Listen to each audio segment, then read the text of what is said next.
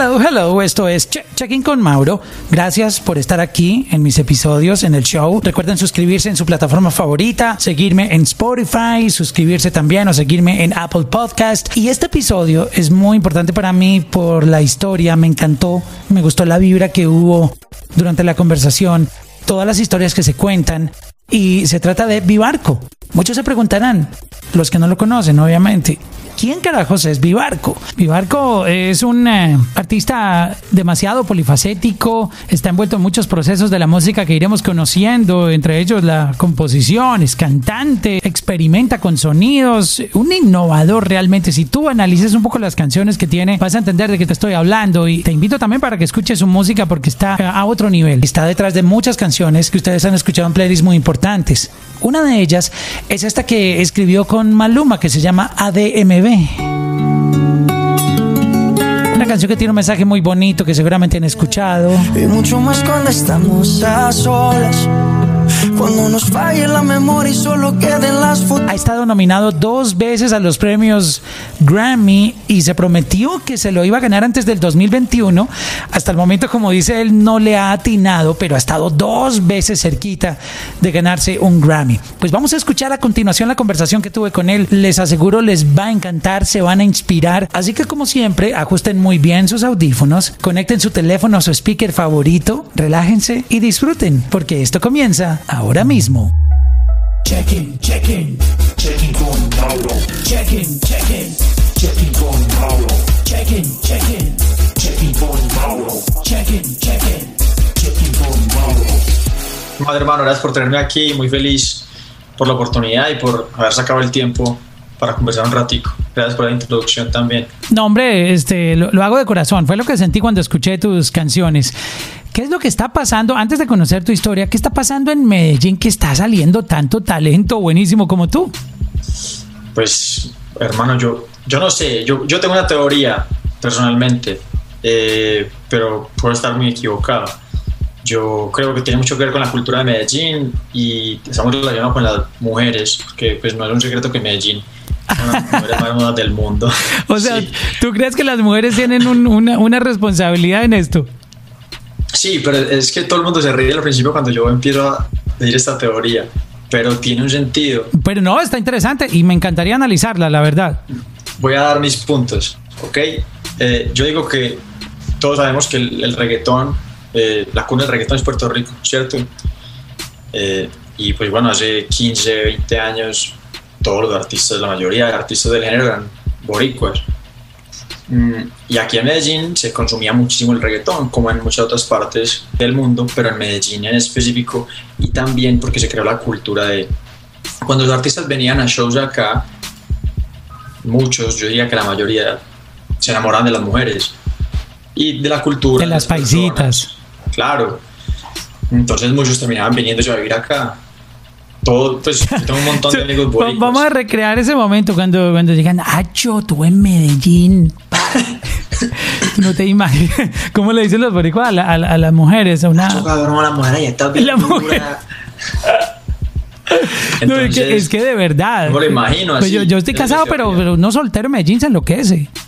Sí, no, yo también tengo mi novia y, y ya estamos como acostumbrados a ver mujeres hermosas en todo el mundo y, y en Medellín.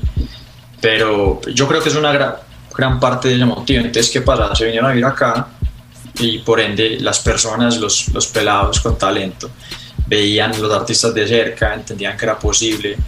Ellos venían a trabajar acá. También un poquitico de ese conocimiento de todos los boricuas se quedó acá, con personas de acá. Eh, entonces yo creo que además de que le ayudó a muchos pelados a soñar y a creer que es verdad, el conocimiento se quedó aquí en Medellín. Entonces yo no creo que Medellín sea diferente al resto del mundo. La vida está cabrona, hay talento en todas partes, pero aquí se empezó 5 o 10 años antes que en el resto del mundo. Wow, está interesante eso. Y me parece muy válido lo que tú estás diciendo. Las mujeres son parte esencial en el género. De hecho, Sí. el género nació para, e- e- en cierto sentido, hablaba de la calle, pero si tú analizas la mayoría de las canciones de reggaetón, todas son hablándole a la mujer. Todas, a la sensación del bloque, a Fuera todas, del a- planeta, gasolina, a ella le gusta la gasolina. Obvio. Ya no sé de ella ni por MySpace. Obvio. Es que A ella todo- le todo- gusta agresivo. es- es Que la amor, calienten es con dembow. Ella es una maniática, adicta a mi flow, mi fanática. Obvio. Solo quisiera una noche contigo. Pasar la noche dándote castigos. Que todas las canciones son así. Gata fiera. Envuelve a los hombres y los deja. O sea, es la mujer la culpable de, de que todo esto pase, ¿no? En, en el buen sentido, ¿no? Sí, son el motivo de todo el motorcito. Ok, entonces ya teniendo claro por qué Medellín, según tu teoría, es la, la ciudad que se ha convertido, está... No, yo no quisiera llamarlo la nueva capital del reggaetón, sino la nueva, la nueva era, porque traen los sonidos diferentes, no están haciendo lo mismo que Puerto Rico hizo. De hecho, cuando tú hablas con artistas y productores de Puerto Rico, te hablan de Medellín como una ciudad innovadora en términos de, de crear los sonidos que está proponiendo un reggaetón completamente diferente. Cuando tú escuchas el reggaetón que se hace en Puerto Rico versus el que hace en Medellín, no se parecen absolutamente en nada. En nada. Eso es verdad. Exacto. Entonces ahora vamos a, a tu historia. ¿Cómo tú, eh, tú te llamas Vicente, correcto? Vicente Jiménez Gómez del Barco. Vicente Jiménez Gómez, oh, del barco viene siendo tu... Es, el- es un apellido, es el segundo apellido. Exacto, el, apellido de tus... del Barco. ¿De dónde es que viene el segundo apellido? De, de la bisabuela o del bisabuelo. No, el. Bueno, sí, Sí, exacto. depende. Yo soy Mauricio Londoño Bonilla Cardona Cadavid. Ya son de mis Mi bisabuelos. bisabuelo por el lado materno. Exacto. Entonces, Bibarco, tú, tú montas ahí la vuelta con Bibarco, que está, está interesante el concepto. Pero, co- ¿cómo tú llegas a esta vuelta? ¿Y cómo tú te metes en una industria trabajando con artistas como, por poner un ejemplo, Maluma? Este, porque es que, seamos sinceros, entrar al, negocio de la música, bueno, no es complicado en términos de que, ok, yo me voy a meter a hacer algo, pero que a ti te acepten y tú vayas abriéndote camino y termines trabajando con, con gente que, que no es fácil para, para trabajar en términos de que tú le muestras una canción y, oh, está chévere, pero no es que vayan a grabarla o no es que vayan a hacer algo con ella, porque ellos tienen mucha gente profesional que ya tiene Grammys encima, que tiene unas carreras brillantes en la música y una credibilidad que básicamente cada que te mandan un track es un palo. So, yo quiero analizar esa historia tuya porque está muy interesante. ¿Cómo, cómo, en, cómo en sí comienza esta, esta historia? Sí, tienes toda la razón. Es bien difícil entrar. Realmente empezar no es difícil. Entrar, como tú lo dices, sí es, yo creo que bastante difícil. Y yo digo que yo toda mi vida, eh, además de ser muy trabajador, muy disciplinado, he contado con muy buena suerte. Yo creo que todo es una combinación de todo. Yo empecé en la música tarde, relativamente. A mí siempre me ha gustado. Yo desde chiquito, pues, era muy musical. Me gustaba mucho las artes, el cine, todo pero yo estudié en un colegio normal acá en Medellín, e incluso estuve en un colegio musical, a mí no me gustaba la música, yo le huía a la música, Eh, me daba pereza porque siempre relacionaba, cuando me hablaban de ser músico, yo me imaginaba el músico triste que está en un bar, eh, Sí, eh, tocando guitarra, que sin fanáticos. sí, o sea, me imaginaba lo peor. Porque era lo que yo conocía de las Claro, tú, seguro veías en, en- en- la calle el reflejo de esos artistas que lastimosamente no, no pasaban de ahí, ¿no? Y, y tú creías que eso era el, arte, ¿no? De la música. Sí, y, y yo siempre le he tenido mucho miedo a la tristeza porque siendo muy joven me daba muy duro y, y- y- pues y me, había momentos de mucha tristeza. Yo no quiero decir depresión porque eso ya es algo diagnóstico y es diferente, pero yo creo que estaba muy cerca. Eh, O sea, eres muy trabajar sensible. Como artista, eres muy sensible. Como ser humano. Y, y como ser, pero, pero los artistas Mm. tienen algo en particular, o la gente creativa, o las personas que trabajamos en esto de, de crear, de, de inventar cosas, somos un poco más sensibles. Y, y los artistas aún mucho más. Sí, yo incluso diría que soy más sensible como humano que como artista. Me falta mucha de esa sensibilidad en, en la parte del arte. Que como sufrí tanto en un, un momento de mi vida, yo cerré muchos, muchos canales. Entonces, eh, siempre mi approach a la música trato de que sea un poquitico más racional que emocional. ¿Y qué fue lo que sufriste? Si puedes compartirnos un poco esa experiencia. Simplemente es- estaba, yo sentía que estaba muy perdido. Yo sentía que estaba muy perdido. Yo, pues, yo no le, yo trato de no echarle la culpa de nada al pasado. Yo somos responsables de todo y todo lo que viví me ha traído a donde estoy hoy. Mm, Entonces, yo estuve en un periodo donde eh, estaba saliendo del colegio, la universidad, me sentía súper perdido, no sabía qué quería hacer, estaba motivado, no tenía nada, me apasionaba. O sea, yo pensaba. No encontrabas tu camino, no, no tenías claro qué Sí. querías hacer. O sea, yo decía, yo voy a ser un fracasado, ¿qué, qué voy a hacer? O sea, no, ¿Entiendes? Me da mucho miedo. Eso no era cierto, pero obviamente uno, uno se mete en la película. Sí, y, y, y me, o sea, entiéndeme, yo hablo de esto porque me parece importante que si hay pelados sintiendo eso, que yo sé que los hay, yo sé que los hay porque yo tenía amigos que también sentían lo mismo. Quiero que sepan que es normal y que es- simplemente es, es afán. O sea, no es que estén perdidos, no es que vayan a... No, si, si tú a los 18 crees que estás perdido, obvio, es normal, a los 18 años no, no le puedes pedir a nadie que sepa para dónde va. ¿Y qué estaba pasando en tu vida en ese momento que tú sentías eso? Eh, ¿Tú tenías Pues, alguna vocación? ¿No tenías vocación de nada? pues me gustaban mucho los deportes, me gustaba mucho el cine, pero yo, yo me iba a estudiar cine y, y no se pudo por, por temas económicos, no, o sea, me gané una beca, pero no fue suficiente. Eh, entonces decidí quedarme acá en mercadeo y no estudiando mercadeo en EAFIT, pero yo estudié mercadeo porque me parecía bonito la parte de los comerciales, la publicidad, la parte creativa. Y empecé a estudiar mercadeo, me iba muy bien, pero yo no estaba contento.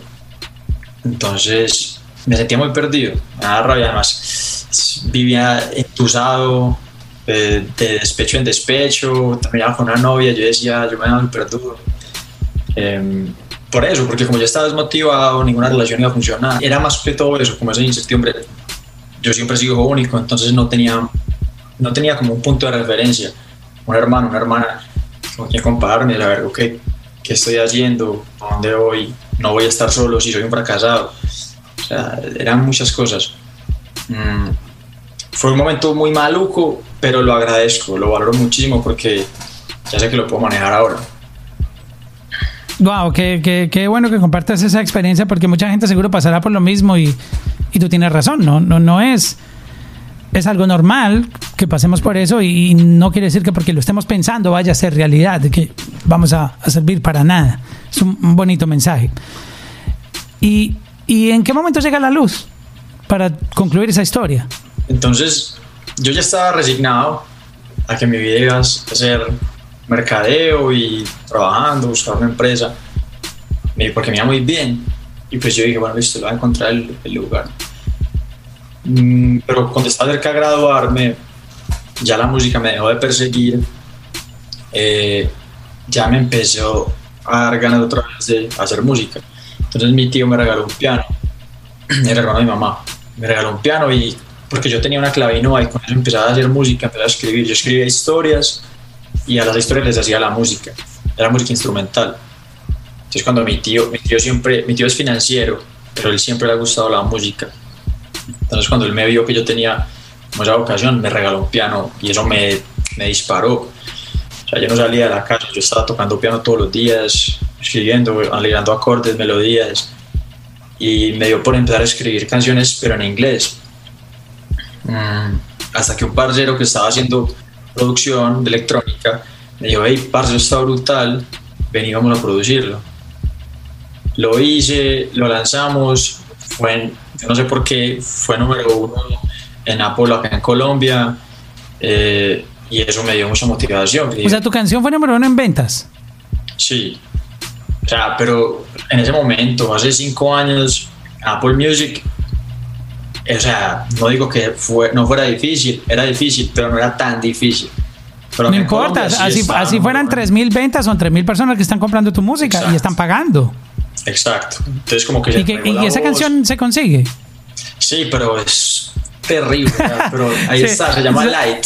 Son de esas canciones que cuando tú estás empezando la carrera, pues no quieres recordar porque ya estás más maduro profesionalmente Bueno, y tu sí. sonido ha cambiado, obviamente. Sí, obvio. Para nosotros, creo que a nosotros nos duele mucho más, pero probablemente la canción sí, sí la puedan disfrutar otras personas. pero, Pero sí, se llamaba Light, era con un parcero que se llama Martín Sara y productor de electrónica, entonces yo empecé en electrónica, entonces cuando lancé eso, se regó la voz acá en Medellín y me empezaron a llamar muchos DJs. Querían meter tu grabaran voz y vocales. que tú compusieras sobre los, las pistas de ellos. Exacto. Porque pues, era muy difícil acá en Medellín encontrar, uno, alguien que cantara en inglés y dos, alguien que escribiera en inglés. Eh, entonces así fue que empecé. Conocí a eh, Roberto Andrade, que fue manager de A Paletas. Teatra, eh, Pa- Papi Paleta. Paleta, yo lo conocí primero que vos. En el, noven- en el 98 yo conocí a Paletas. Upa. Entonces Papi Paleta me cogió, le gustó. Acláralo, no, no, no fue así como tú lo dices. Aquí en Medallo decimos me cogió, es como que. "Ey, parce, Ya, ya, venga por ya. acá, vamos a hablar. Era buscándole un chiste ahí a la cosa. Ya, me disculpan mis amigos de España. Entonces me dijo, venga, vamos a trabajar. Siempre he querido un proyecto así. Y yo, bueno, no, él todavía no tenía Yatra, pero yo sabía que era que había hecho pues, un, un recorrido con Carlos Vives y todo. Y él me puso a hacer música y me presentó con un productor que se llama Tessel, mm, de acá de Medellín. Entonces me llevaron allá, yo fui como cliente y A grabar, Pues- que te, te hicieran una canción. claro, me llevaron ellos la música a mí. Pues tú ya querías hacer urbano, latino, querías meterte en la onda del, No, del en mainstream. lo mío. Ah, ok, usted quería electrónica, Uy, ok. Sí, yo seguía pop, muy pop, porque yo siempre he sido pop, yo no vengo del reggaetón. Yo he aprendido mucho reggaetón.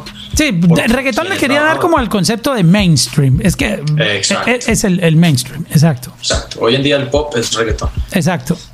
Eh, entonces yo fui a hacer pop en inglés, electrónica, y ellos se supone que me dan la música a mí, pero la ter- terminé escribiendo yo. O sea, yo fui el compositor de la, de la sesión.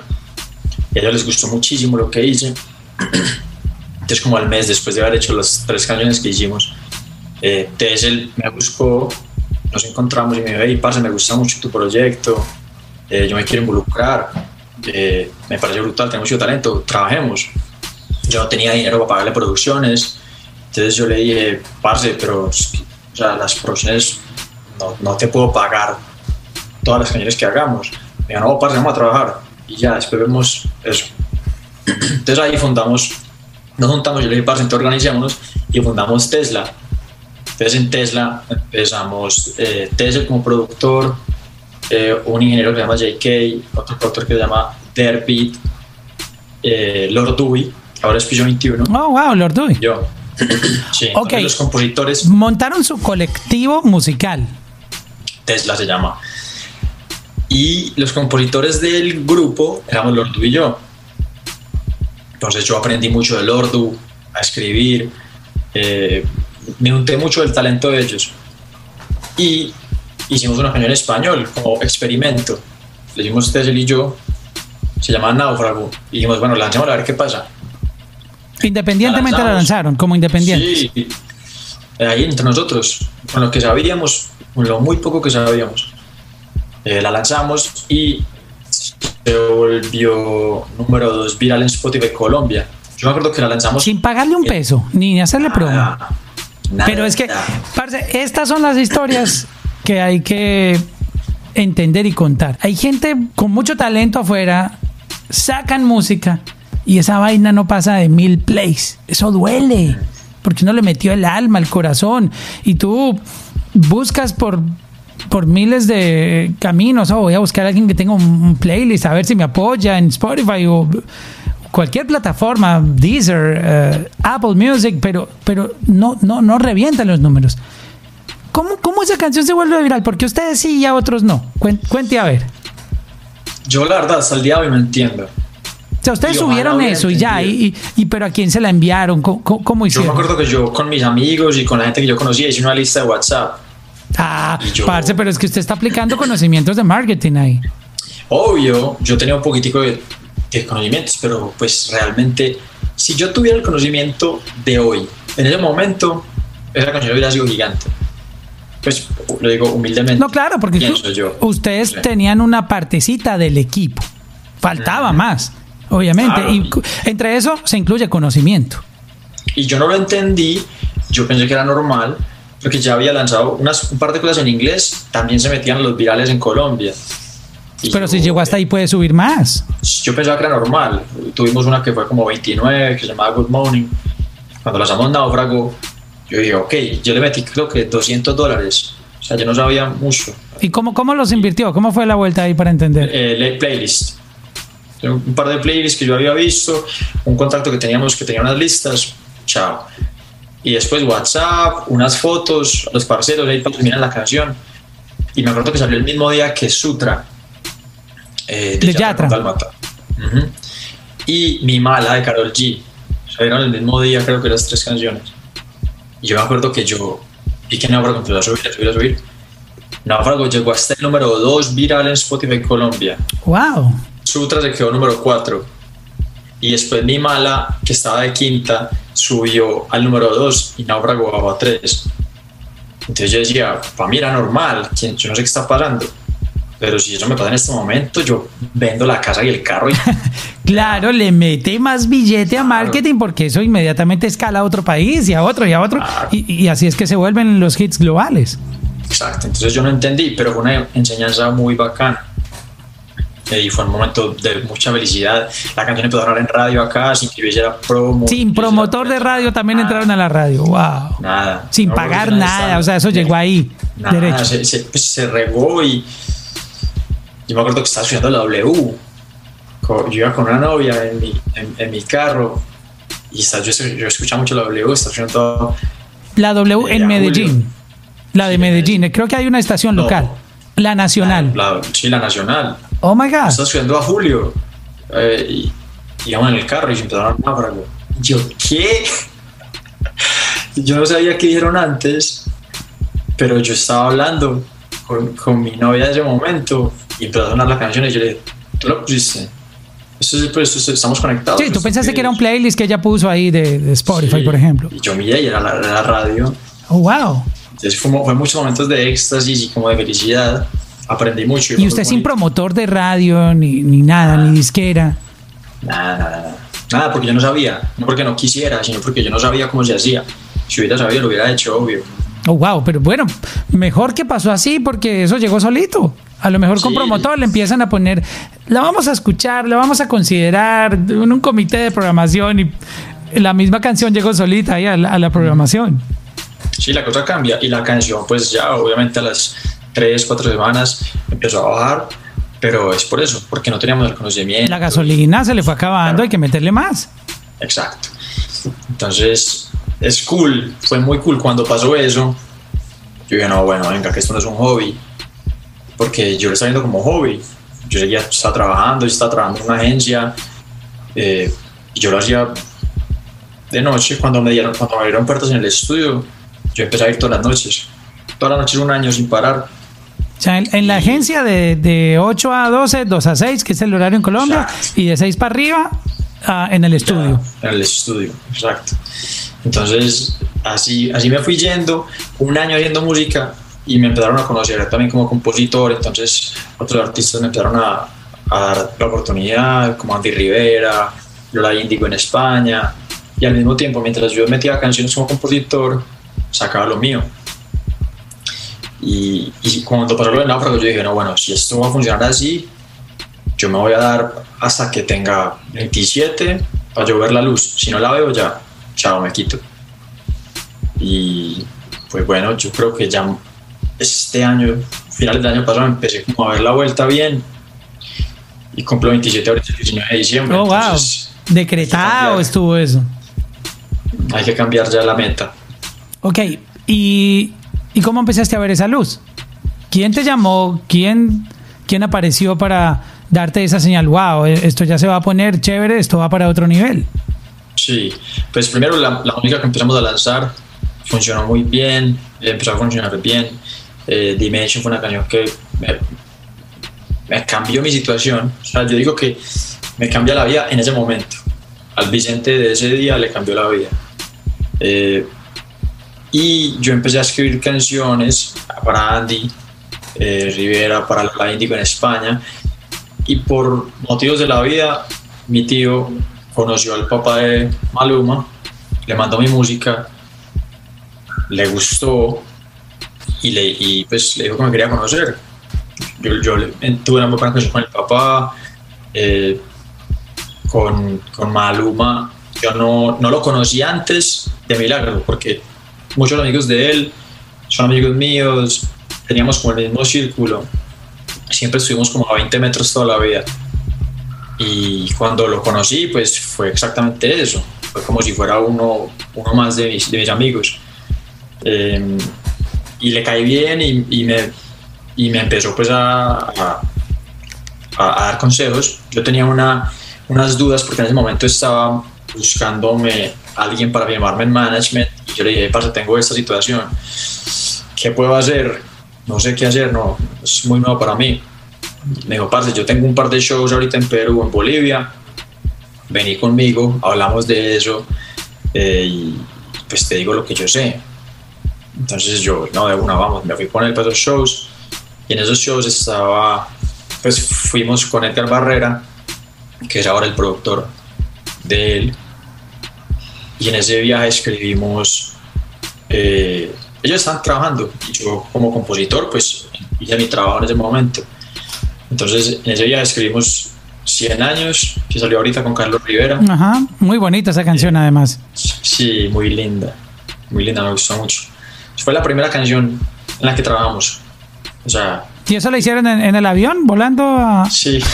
Ah, es que así se hace la música ahora. ¿Tú habías trabajado de esa manera antes? ¿O fue tu primera vez como fuera de un estudio y tú no te imaginabas que se podía hacer en, en O sea, un Había, avión? trabajado- había hecho lo mismo, pero en lugares mucho menos exóticos. ¿sí me entiendes? Sí. Eh, obviamente, tres amigos con una guitarra, ya habíamos hecho una canción, pero nunca en el aire. Eh, ¿Tiene magia? entonces, ¿Tiene magia crear algo en, en las alturas? Sí, ¿Sí, aunque yo ¿Sentiste creo que la magia no va en el lugar. Pero, pero eh, el vibe, no sé. Obvio, para mí era súper loco, pero, pero es más Estimula, también estimula, el estimula el cerebro, de además. ¿no? Claro, es el sentimiento de saber como que, mierda, pues estoy aquí haciendo música con Maluma, Edgar Barrera, A 38 mil pies. estamos en un avión, está cabrón. Eh, yo creo que eso te cambia la mentalidad un poquito y, y eso te eleva las vibraciones y de pronto puede que afecte. Pero no estoy diciendo pues que para hacer un palo No, no, no, no, un no. avión, No, pero, jamás. pero es un- una sensación. De pronto con el tiempo se vuelve costumbre, pero la primera vez uno dice, wow, Obvio, hay, obvio. hay algo ahí que fluye. No, y yo creo que nunca deja de ser sorprendente. O sea, nunca, nunca. Cada, cada que yo me monto en el avión, yo digo, cabrón. Sea, es un avión. No, y, el, el horizonte, cuando tú ves el horizonte, Siempre esa línea azul, naranja, amarillita, roja, wow. Y, y yo siempre pienso, marica, estoy aquí por la música. Y eso es muy bonito. Es muy bonito porque, cabrón, mucha gente dice que de la música no se vive. Y de la música se vive muy bien. Claro. Entonces, eh, siempre, nunca me va a dejar de sorprender. Y entonces en, en ese en ese viaje te dieron unos tips, Maluma habló contigo y te dio unos, Claro, unos ¿no? tips. y conversábamos, eh, fue más como un viaje de, de conocernos como parceros, como bacano. Me volví muy amigo de Edgar, hoy en día Edgar es mi hermano, y los conocí el mismo día los dos, y, y trabajo mucho con ellos. Entonces hicimos 100 años en el hotel en Bolivia, escribimos HP, esa fue la segunda. Oh, wow.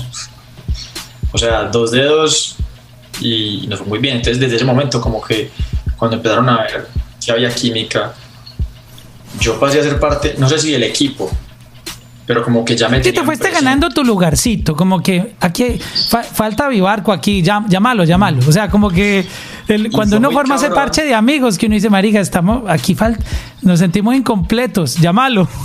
Sí, sí, fue muy cabrón porque Edgar haciendo su trabajo y yo, y yo, y yo haciendo lo que yo podía porque yo estaba súper no, entonces yo daba mi opinión muy humildemente, pero, pero funcionaba cuando, cuando lo hacía. Vamos a, a- Eh. analizar un poquito. En HP, ¿qué parte de, del- de- de- de la letra, qué lugar, eh, o cuáles son esas palabras del coro, de alguna parte de la canción que, que todo el mundo cante, intro, que tú, que tú eh, aportaste? en el intro, digamos, Maluma trae las melodías. Él es muy rápido con las melodías. Entonces yo lo que hacía era como que yo lo seguía a él. Eh, y en el verso, obviamente, eh, le rompieron el corazón y no quiere nadie que se lo. Oh, esa- parte es dura. Esa parte... ¿Cuál le es que se lo soltaste esa idea? ¿Te salió ahí de una? Sí, son palabras y es que realmente la música es muy difícil determinar quién hace qué, porque como es un trabajo en equipo, Exacto. son como que yo puedo tirar una melodía y es tan rápido que él puede inmediatamente ponerle palabras a la melodía o viceversa. Eh, son muy extraños los casos donde, digamos, hay tres personas en un cuarto, se separan, van y hacen algo y después lo traen. No sé, yo no estoy tan acostumbrado a trabajar así, sino que es más como tirando ideas. ¿Gustó? ¿Te gustó? Bien, sigamos por Con ahí, la vibra, ¿no? con la vibra ahí fluyendo. Ajá. Oh, wow, qué, qué- qué interesante. Y todavía entonces tú no habías sacado música, estaban, eh, te invitaron a componer eso, pero tú no sabías que eso iba a salir. Ah, no, yo no tenía Nadie te, nadie te dijo nada. ¿Y te lo comentaron o te tomó de sorpresa cuando la, la canción salió? ¿Cuán- ¿Cuál salió primero? HP, ¿no? HP. A mí me gustó muchísimo la, la música y yo, yo no te iba a perro, eh, te explican porque yo no entendía. Y, perro, ¿qué acaba de pasar? ¿Cómo así? ¿Cómo así? Venga, este momento está bueno, esto está bueno. Ya había Sí. una confianza, entonces ustedes crearon HP. Y, Claro. y luego tú como que con, Y la, con, yo con el desconocimiento. yo- pero yo obviamente era súper respetuoso y yo trataba de no invadir el espacio porque pues todavía no tenía confianza con Juan Luis ni con Edgar. Entonces con Edgar le preguntaba como amigo, yo parce, vení, explícame algo, porque puedo estar equivocado. Yo acabo de escribir una canción con ustedes, ¿sí o qué? Eso está bueno, esa historia. Y, y él, él me dijo, pues sí, cabrón, claro, pues, Pues sí. somos los tres. Entonces yo dije, ok, o sea que yo en mi mente dije, ok, pues yo soy compositor que trabaja con Maluma. O sea, pero, Cabrón, pero yo ven, no sabía que iba a salir. voy a hacer una pausa porque ahí uno se imagina, es que como muchos artistas quieren entender cómo funciona y, yo quiero que tú expliques eso porque muchos se imaginan que es que eso ahí es como un negocio. Bueno, eh, yo escribí el coro más importante, entonces yo me llevo el 80 y como que están hablando es de negocios. Es, así no funciona esto, ¿no? Yo siempre intento proteger la vibra y la relación antes que lo otro. Eh, son estrategias. Hay personas que, que a la sesión llegan con el split. No, tú no puedes llegar a un estudio a hablar de negocios, hay que llegar es a crear y a generar una buena vibra, ¿no? Pero no, pero te digo porque hay personas que lo hacen. Con el split Yo- ahí en la también- carpeta y hasta el abogado. claro. Mira, te presento a mi abogado. No, Y- no han he compuesto trabajado nada así. y ya están, ya están pidiendo un porcentaje. Obvio. No. Y yo trabajaba así, pero, y a mí no me importa, pero de pronto hay personas que sí le pueden incomodar. Y hay muchas maneras. Yo siempre, para mí la música es de buena energía. La música primero. Una experiencia cool. Si no, si tú no estás sintiéndote bien haciendo una canción, es muy difícil que la canción salga y te guste. Eh, Y yo creo que cuando tú grabas algún micrófono y estás metiéndole buena vibra, la gente siente eso afuera, porque es el mensaje que te estás llevando. Si tú grabas una canción y no estás sintiéndote bien, la gente no se va a sentir bien. Como decía en, eh, en algo que leí hace recientemente, music first, then business. Ujú. Primero la música, luego los negocios. Sí, y mucha gente dice como que, que eso no es buena idea tampoco, porque es que se presta para problemas, que siempre todo claro desde el principio. Yo digo, sí, pero, pero es que también tú tienes que saber, a mí me encanta la- el negocio, y me encanta la industria, y hay artistas que no les importa, que no le paran bolas a eso. Yo creo que no debería ser así. Que también es malo. Un Si, artista- si tú no te preocupas por el Claro. negocio, entonces ya ahí hay una falla. Un artista debería que entender en qué industria está, ¿Y cómo funciona? Cómo funciona todo y le debería gustar también, eso es parte del negocio. Porque allí no después vas a sufrir, te van a tumbar. Entonces es muy diferente. Tú, hay, hay compromisos que tienes que hacer y hay sacrificios que tienes que hacer, pero es muy diferente cuando tú sabes que estás sacrificando algo y lo haces eh, sabiendo, a cuando sacrificas un montón de cosas sin tú darte cuenta por no saber cómo funciona la industria o cómo funciona el negocio. Exacto. Y, Porque ese, ese último camino lleva a decepciones y te va a sentir mal. Entonces tú le preguntaste a Edgar y ahí por los laditos a Maluma "Oye, escribimos, esto, esto lo escribimos los tres. ¿Qué, qué pasó ahí después? Yo me quedé callado porque como yo no sabía qué par con la música, yo dije, no, esto debe ser normal. O sea, hacer temas tan cabrones debe ser normal para estos vanes. Y que sí, obviamente es normal, porque llevan muchos años trabajando, pero el tema estaba muy bueno. Yo me quedé callado, yo no sabía qué iba a salir. Y después, más o menos como a los cuatro meses, yo me enteré que iba a salir el tema. Yo seguía siendo muy parcero de Juancho, de Juan Luis de Maluma. Y yo le pregunté, y yo, perro, vení, eh, yo quiero saber, me enteré que hace para salir, yo quiero saber, este tema está muy cabrón. Y yo, pues, por lo que tengo entendido, fui parte ahí, no sé cómo funciona, pero quiero saber. Y me dijo, no, parce, obvio, ahí estás. Yo, ah, ok, cabrón.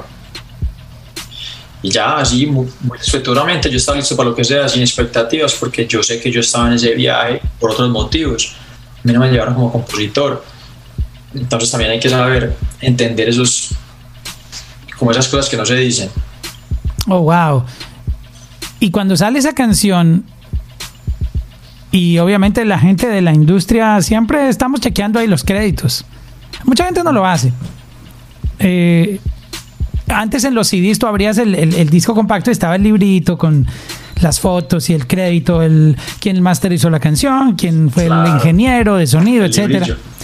Pero en, en los servicios de streaming eh, últimamente ya están incluyendo esa información. Tú ya puedes entrar a una canción, le das eh, clic en información Crédito. y ahí están los, los créditos. So, empezaron a llamarte más artistas. ¿Cómo te cambió ya aparecer en los créditos de una canción que, que se volvió hit globalmente? No, muchísimo. Primero que todo, el, el cambio más evidente fue, fue en mi mentalidad y en la confianza en mí mismo. Entonces dije, cabrón, estoy con los mejores del mundo. Después de que pensabas en tu adolescencia que no ibas a servir para nada.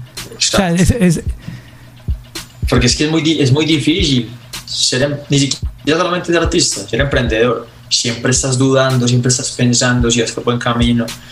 Entonces, que te reconozcan personas que son buenas, te cambia mucho tu mentalidad y eso, y eso muy, te hace bien. Te da ganas de seguir, te da más hambre. Entonces yo dije, cabrón, si me la están dando Betty Barrera y Maluma, que son los mejores del mundo, pues están allá arriba con los mejores del mundo. Algo tengo que estar haciendo bien. Entonces no voy a parar. Y seguí, me dio más hambre y empecé a seguir, a seguir, a seguir. Y, y obviamente, pues ya como compositor, obviamente tenía una lista de créditos que ya pesaba un poquito. Y eso lo que hace es que te abre puertas. Eso no te cambia más, eso, eso no, no te hace mejor compositor, no va a hacer que te, que te metan en más canciones, simplemente te abre, te mete en estudios. Y tú pero, hay que ir al estudio como, como Messi. Messi puede ser el mejor jugador del mundo, pero si en el siguiente partido el tipo no la rompe, empiezan a decir que, bueno, ¿y de qué le sirve ser el mejor jugador del mundo si cuando juega no, no la hace? Tienes que llegar allá al estudio y responder igual. Exacto. Es, es, es aún más grande la responsabilidad. Porque dicen, bueno, tú trajiste a este loco que compuso esta canción para Maluma, participó ahí, que porque él no se iba a hacer un hit y mira, no salió con nada. Y ahora hay que llevar- llenar expectativas. Es, es muy, mucha presión. No se sabe si es el mejor lugar para estar porque la presión es, es fuerte. Sí. Ento- y, y va a tener días malos. Siempre días malos y días buenos. Y hay que seguir. Wow, eh, y es un momento interesante. Y para resumir un poquitito, eh, tú hiciste canciones con, con Maluma. Cuéntanos un poco de otros títulos de, de- de canciones que mm, yo creo que la gente merece saber, porque hay gente que no se interesa quién está detrás de, sino que escuchan es el, el artista. Ya para meternos de lleno a hablar de, de Vivarco como cantante, este, ¿qué otras canciones eh, tú, tú participaste? Eh, pues después de eso estuve en el campamento de, de 11 pm. Eh, perdón, de 11 y 11. También de estuve- 11. Uf, Sí. de mis favoritas de Maluma. Sí, en 11 pm estuve.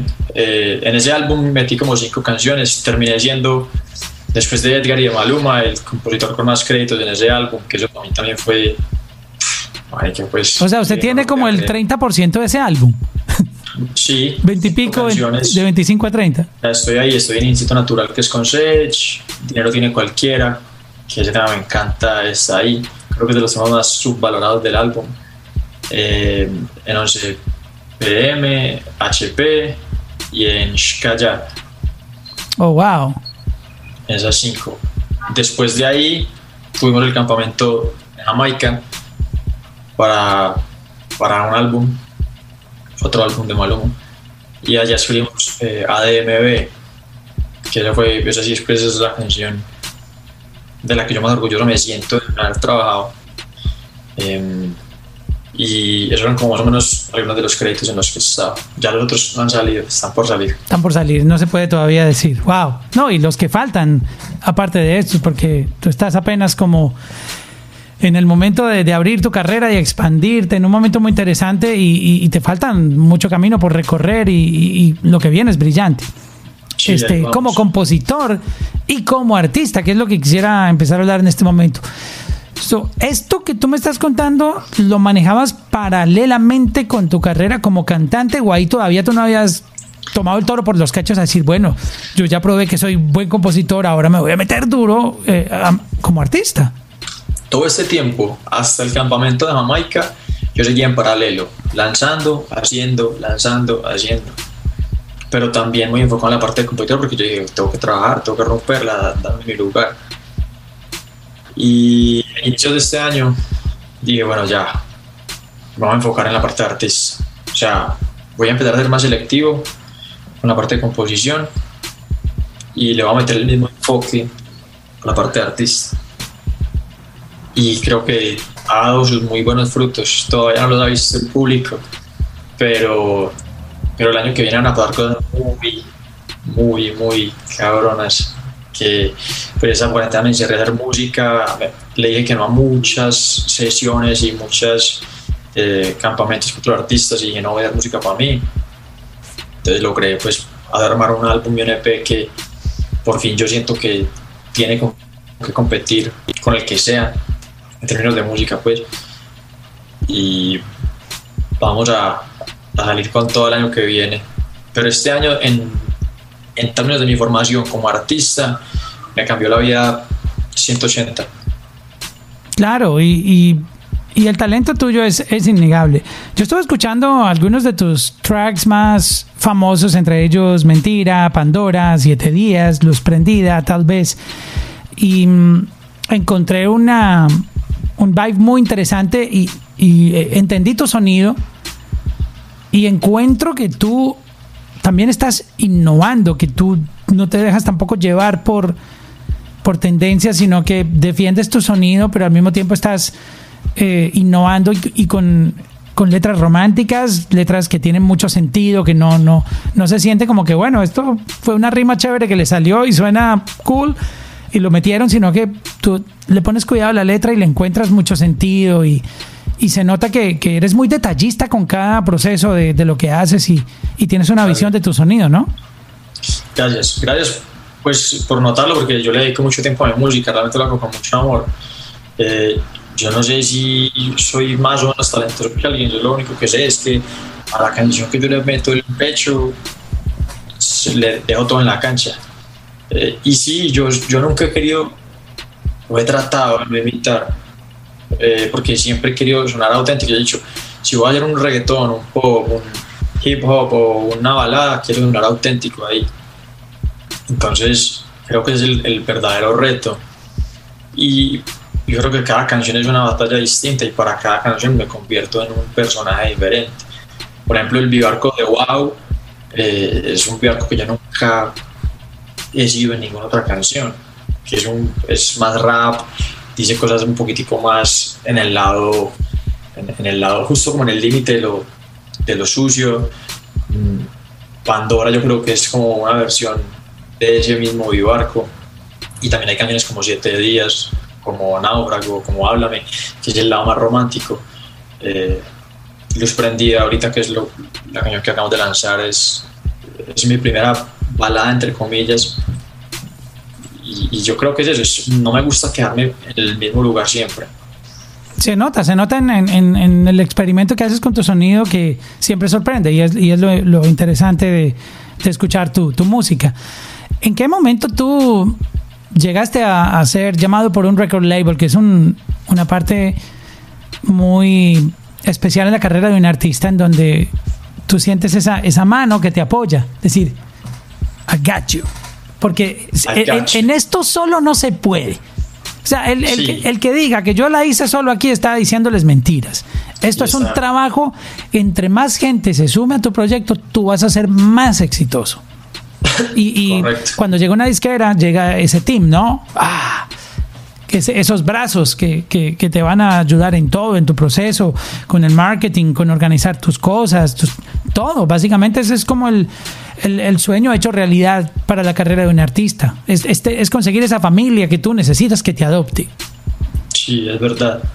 Eh, sí, es verdad, aquí nadie llega solo. Y el que diga que lo hizo solo, no lo está diciendo mentira, sino que le está faltando el respeto a muchas personas Exactamente. que han pecho por él.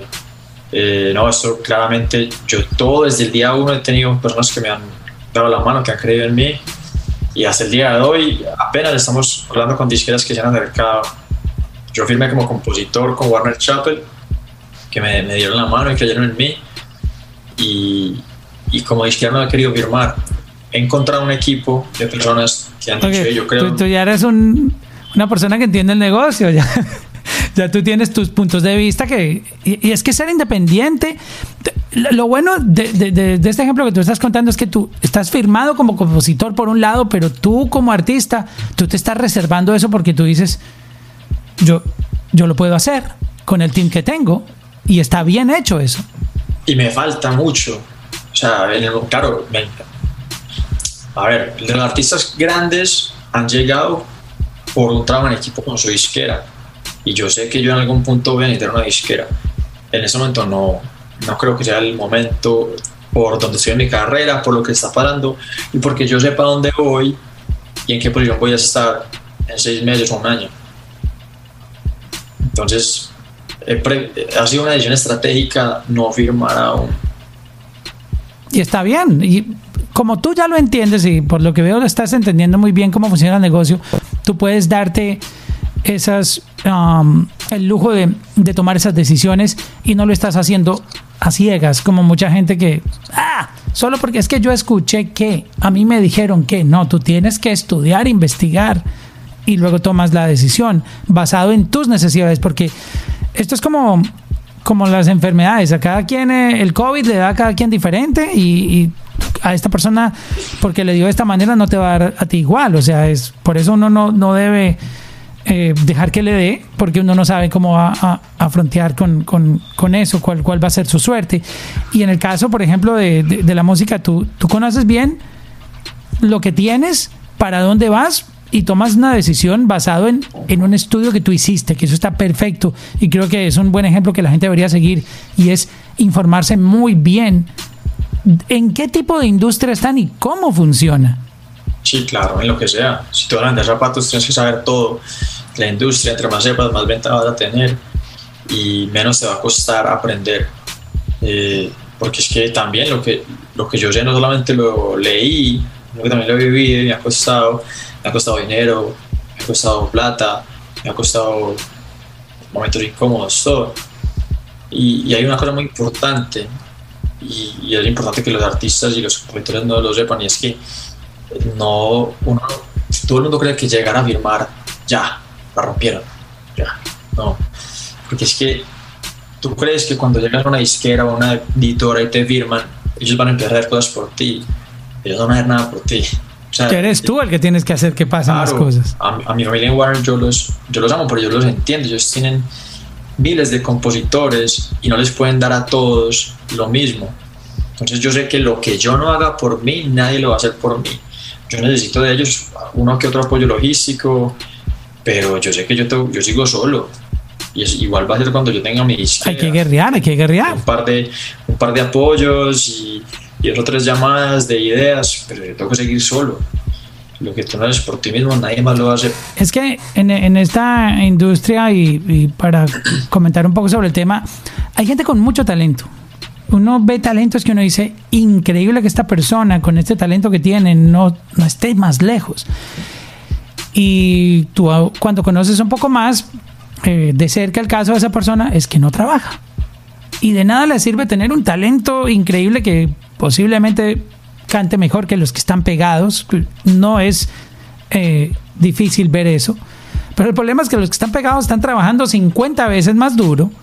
Aparte, ya tienen una carrera, tienen un nombre y trabajan más duro que cualquiera que ni siquiera está pegado. Entonces, entonces la gente, cuando, cuando van en ese proceso y dicen, no, pero es que yo tengo talento y nadie me apoya, y tú vas y miras, pero es que loco, lo que pasa es que tú no estás trabajando. ¿Tú crees que porque le dedicas dos días a, a dos horas al día a mandar correos o DMs con tus links, tú ya trabajaste? Y tú vas y miras uno de estos locos que está bien pegado y no duermen. Duermen dos, tres horas y no paran de trabajar. O sea, ¿cuándo tú vas a, a lograr eso? Cuando trabajes. Es verdad. Y es, es un ciclo y es muy difícil porque estas personas que están pegadas trabajan muchísimo, pero es también, es un ciclo porque ellos tienen mucho que hacer. Entonces saben lo que tienen que hacer, van y lo hacen. Entonces en cierto modo se vuelve un poquitico más fácil, no mucho más fácil, poquitico más fácil porque sabes que tienes que hacer. Y si tú tienes la disciplina y la dedicación y el enfoque, vas y lo haces. Y la vas a ir rompiendo y si tú sigues esforzando te la vas a ir rompiendo. En este- en- empezando es muy difícil porque eh, no sabes a qué dedicarle tu tiempo. Yo hubo un año entero que dediqué al estudio. Estudio, estudio, estudio, entonces aprendí, trabajé en grabar, trabajé en componer. Pasé de año, cambié el enfoque, componer, trabajar mis contactos, meterme en sesiones, componer, componer, componer. Cambié de año y este año soy artista, full artista.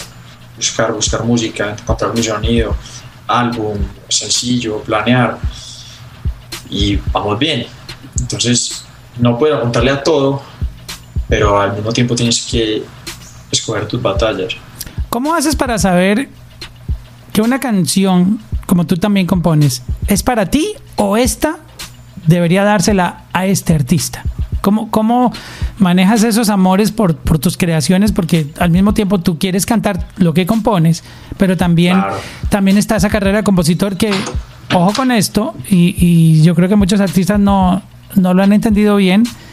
Como compositor, si es del negocio, tú puedes inclusive ganar mucho más eh, en, en algunos casos que tú prefiriendo, si tú la entregas, podría hacer más dinero que tú cantándola. Pues por ponerles un, uno de tantos ejemplos que hay en, con- en el caso de ser compositor, pero, pero ser, tener una carrera de compositor te puede dar el mismo éxito que como artista. ¿Y en qué momento tú tomas esa decisión? ¿Cómo tú sabes? Dices, no, esta es para mí, yo la quiero, pero también la quiere, yo qué sé, este otro artista que está pegado. ¿Y qué hago, Dios mío? ¿La dejo para mí o se la doy? ¿Cómo, cómo lo eliges? Sí, eso es una muy buena pregunta. Y es el dilema que tienen todos los compositores de artistas. Eh, con, con eso lidió mucho tiempo Fade, con eso lidió Jay Cortés, eh, que para mí son carreras que yo estoy tratando de modelar. Y, y los dos dicen que en un punto tuvieron que dejar de enfocarse en ser compositores, matar al compositor, Oh, wow. enfocarse en ser artista. Uy, qué, qué duro ese mensaje. Sí, porque O sea- es que siempre siempre a querer estar ahí, siempre a querer, uy, yo quiero estar en la sesión, hablar con este artista. Y hace poquito el manager de Maluma me dijo, eh, eh, Maluma tenía un feed, bueno, ya se sabe, con, con The Weeknd, y, y yo, lo iba, yo lo quería conocer, estábamos, coincidíamos en el mismo lugar, Maluma me llamó para, pues, para ir al video, conocer a, a, a Abel, pero yo no sabía que era para eso, él no me dijo nada. Yo le dije, parce, estoy trabajando, yo estaba en la para mí, para mi proyecto. Entonces yo terminé mi sesión, Wow. salí, fui allá, llegué, y el man se fue 30 minutos antes de que yo llegara. Ay, No lo pude conocer. Y yo soy súper fan, o sea, Pues imagínate. fan. Y, y yo, yo parce, no lo puedo creer, no lo puedo creer, porque yo no sabía ni el junto, no sabía nada. Cuando me enteré, parce, yo lo quería conocer. El manager me dijo, pero papi, tú eres, tú eres artista, tú, deberías, tú no deberías querer una foto con él, tú deberías querer reemplazarlo. Y ¿Quién te verdad. dijo eso? Eh, Miguel Lúa, El, el, el, el manager de Maluma. Ajá. sí. Me dijo, tú no deberías querer una foto con él, tú deberías querer reemplazarlo. Wow. Y como que me volvió a poner en mi lugar, como que ahí pase, sí. Yo ya sé para qué estoy puesto, yo sé para dónde voy, tranqui, llegará el momento. Después lo conoceré. Y es, y, pero mira que siempre está. Pero entonces ese día tú, tú no de- estuviste más temprano ahí porque tú le diste prioridad al artista, a Vivarco artista. Claro, Mal- Maluma, como él es amigo mío y él es muy inteligente, él me dijo: Yo no le puedo decir a este cabrón que voy para donde este man, porque va a dejar lo que sea que esté haciendo. Lo que sea. Si, aún si es importante, lo voy a dejar tirado para venir. Entonces me dijo: No, papi, termina de trabajar y me llamas. Y yo eso hice. terminé la sesión para mí, hice una canción muy buena, valió la pena, y después salí. Entonces son, es, es, es esa guerra entre el compositor que quiere cosas muy cool porque ya llegó a un punto cool de compositor y es como querer como que irse de esa comodidad y empezar otra vez de cero. Wow. Ese, ese mensaje que acabas de dar me parece importantísimo. Matar al compositor. Y ¿dó- ¿dónde tuviste eso de, de Jay Cortés? ¿En una entrevista o en algo? La verdad no me acuerdo. Creo que una vez fue alguien me contó que Fate le contó que El amigo le pasó sea, a un amigo de un amigo de un Sí, como que, por ejemplo, no sé si fue Facebook que dijo que él siente que le empezó a ir bien como artista cuando dejó de componer para otra gente. Y es verdad, tiene sentido, porque yo he hecho muchas canciones que amo, que son mis bebés, las he entregado por mi trabajo. Mi trabajo en este momento es compositor.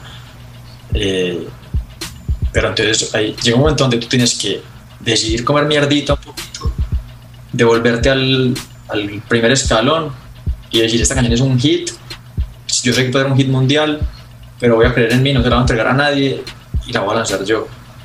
Y este año he hecho eso por ahí con cuatro canciones que no han salido, pero yo sé que van a dar sus frutos. Y, y- Es un riesgo, pero- y las canciones, por simplemente por, por información o solo por, por curiosidad, se las mostraste a alguien y te manifestó, mira, vamos a hacerle con esta. Pero entonces tú ya sabiendo, no, tengo que Sí, entregar otro pero bebé, yo- no lo voy a hacer. Yo ya ni las mando por eso. O sea, Es que está la tentación, ¿no? Está la tentación del negocio ahí. se, se lo demuestro a, mi, a mis parceros y por ejemplo como yo era muy cercano con Maluma o con Edgar les pregunto parce le gusta es para mí yo les digo de entrada Usted, sí, mí, ¿te usted gusta?". deja claro. sí No Eh, me pida esta canción, hermano, no me la vaya a pedir. sí y sin papel su opinión y ya pero hace poquito me pasó otra vez yo tenía una canción que es una canción de Grammy te lo juro o sea es súper auténtica una canción que que yo escribí para mí porque yo me estaba sintiendo mal en algún punto por porque había dejado de hablar mucho con mis amigos y yo sentía que había era un momento donde me estaba pesando mucho todo lo que he sacrificado para estar donde estoy. La desconexión con tus raíces, con, con tu gente. claro porque estaba viajando estaba haciendo música estaba haciendo lo que amo pero me perdí un montón de cosas se me olvidaron los cumpleaños de varios amigos. Y Sensei que ahora es mi productor me se la mostró un artista sin haberlo hablado ni conversado y ese artista eh, le entró muy, muy al pecho o sea se puso a llorar Oh, wow. eh, y, y me dijo, parce, por favor, dame esta canción. Por favor, por favor, la quiero. Y en ese momento no pude decir que no. O sea, no fui capaz de decir que no. Por ver la reacción tan honesta y tan Claro. eh, genuina, no fui capaz de decir que no. Es que ya, ya, ya te tocó fibras.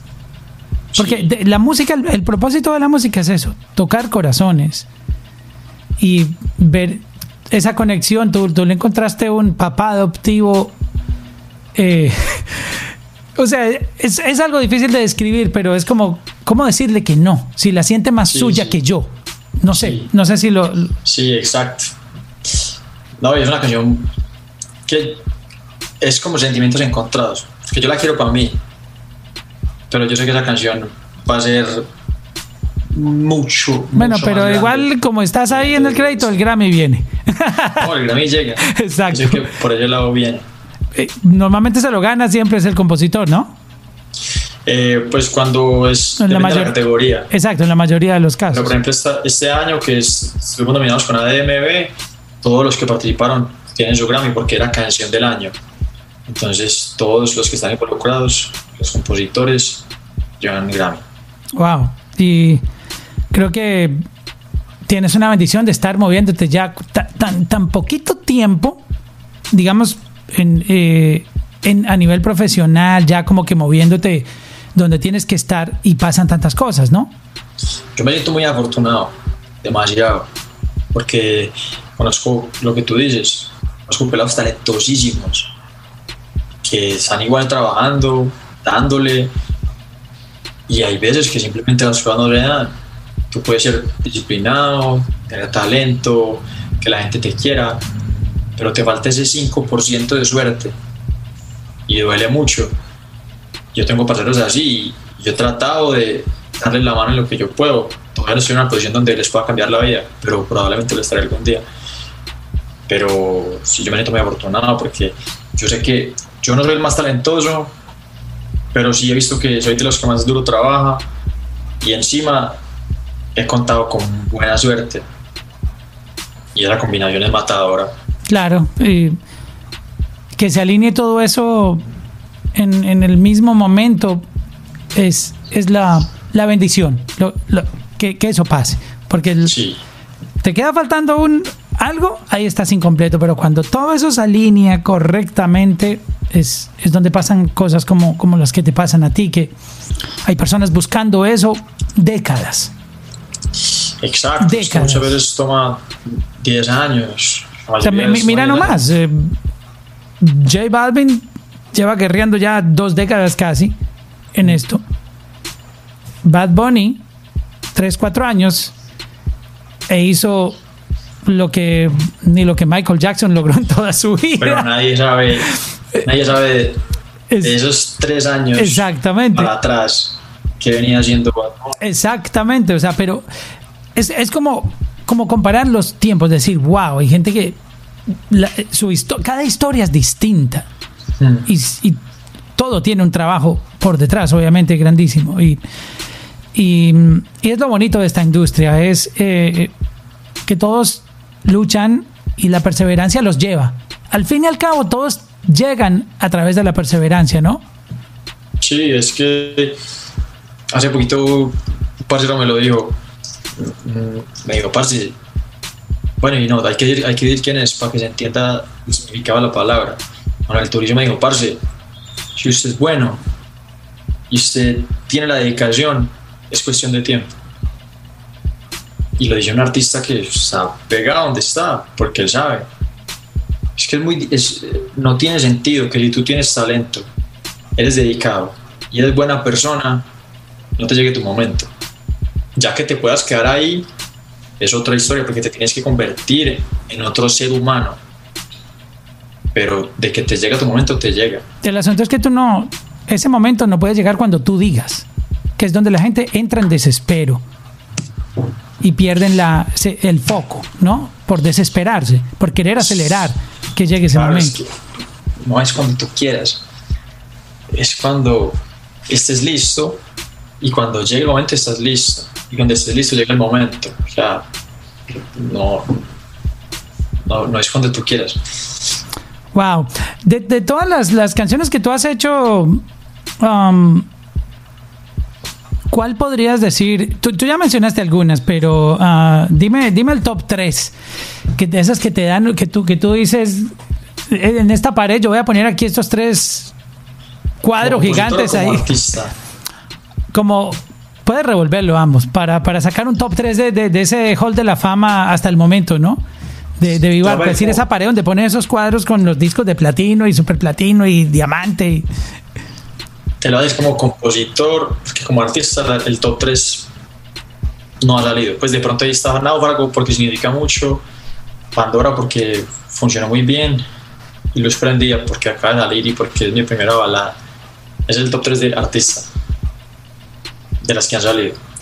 Y de compositor tiene que estar de número uno ADMB porque esa canción, pues yo no sé qué nos pasó, pero es de lo que más orgulloso me siento.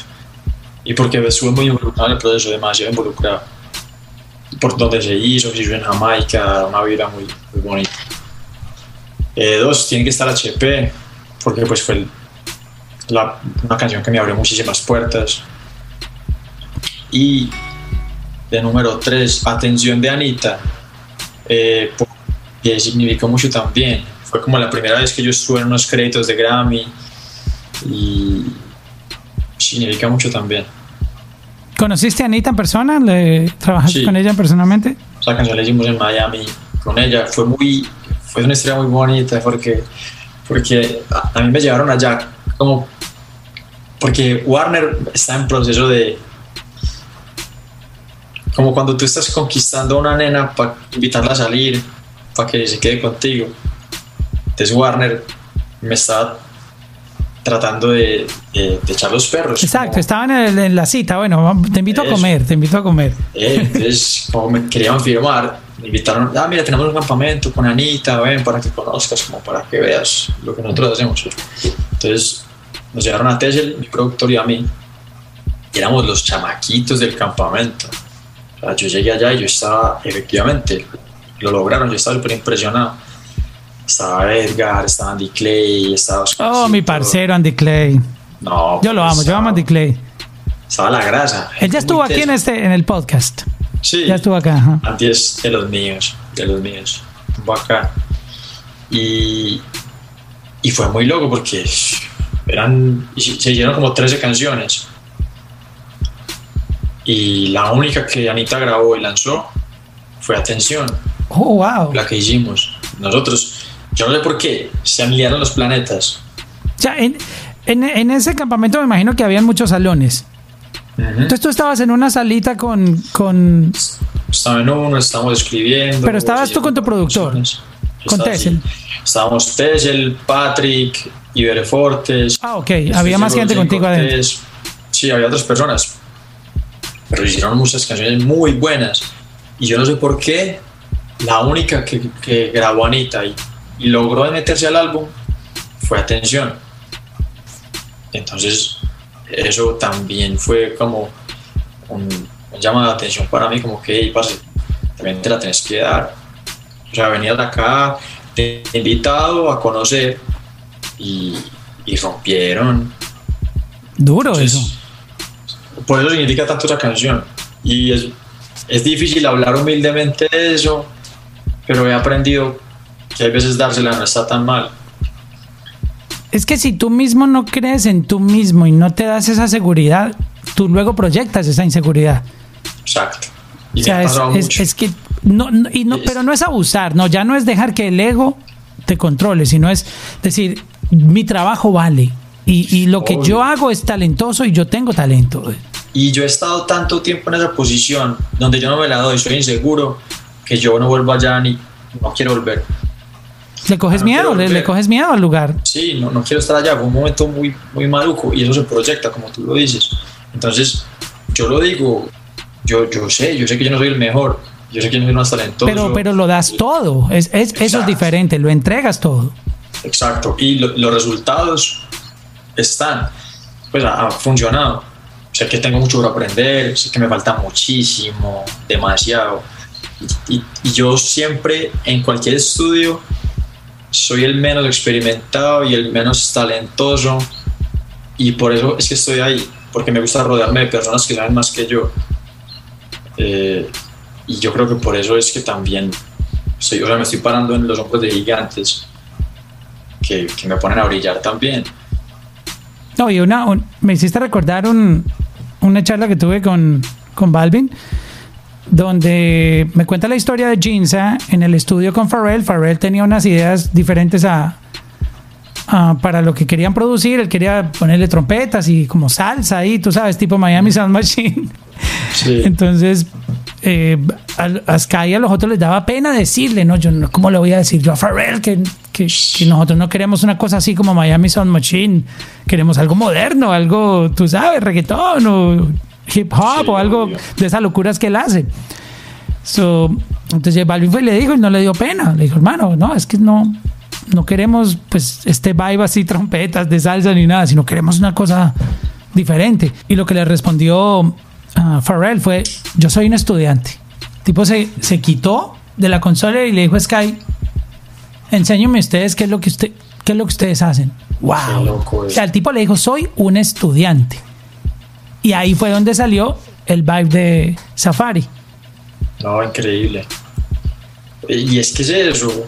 También es, es, muy, es tan difícil llegar a creer en ti mismo que si llegas ahí, cuídalo. Y eso, y eso decir que era un estudiante no, no, no, lo, no lo dejó débil ni lo dejó menos, ¿no? No, ok, siendo ustedes qué es lo que hacen y yo me integro a la vuelta de ustedes. O sea, porque Es que ustedes eso es me- lo que está cabrón. Exacto. Él sigue siendo Pharrell y el hecho de él decir eso no le quita nada a Pharrell. Entonces, cuando tú te la das está bien, si tú eres buena persona. Cuando tú estás arriba y, y te quitas también y dejas que otro brille, también está cabrón. Si eso no te quita nada a ti. Exacto. Vivarco, de verdad que podría hablar contigo todo el día, pero esto hay que cortarlo, parce. tenemos, Sí, que, tenemos que acabar. Pero podemos guardar material para, para una nueva conversación más adelante. Seguramente el próximo año, con todos estos lanzamientos que vienen, vamos a tener muchas noticias tuyas y, y me encanta conocer esta historia tuya. um, inspiradora además, eh, que deja mensajes positivos para nuevas generaciones de artistas que necesitan encontrar esa luz, en- eh, a través de historias también, poder ellos motivarse y, y- y que bueno, haber podido escuchar eh, esta historia tuya tan increíble. No, gracias a ti, Mauro, por, por la conversadita. Siempre es bacano recordar y, y- y saber también mm, decretar al futuro. Entonces, gracias por la oportunidad y por el ratico. Check-in, check-in, check-in con Mauro. Check-in, check-in, check-in con Mauro. Check-in, check-in, check-in con Mauro. Check-in, check-in, check-in con Mauro.